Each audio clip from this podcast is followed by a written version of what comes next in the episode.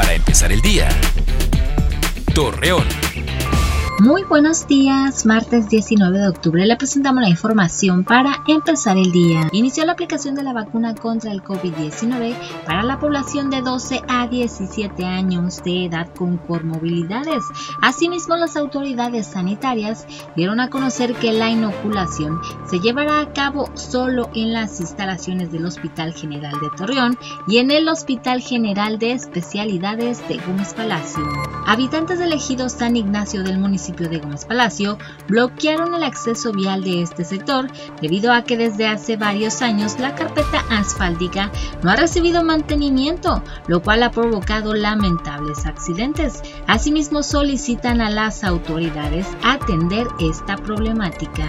Según el reporte del Sistema de Vigilancia Epidemiológica, detalló que de enero a la fecha la obesidad en Coahuila aumentó hasta un 33%, misma que se indicó se presentó más en mujeres que en hombres.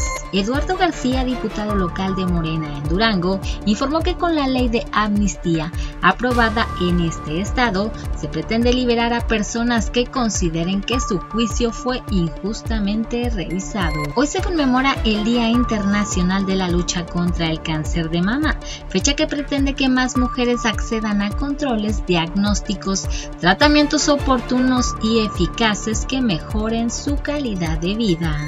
Acompáñenos con toda la información dos minutos antes de las 8 de la noche por Mega Noticias.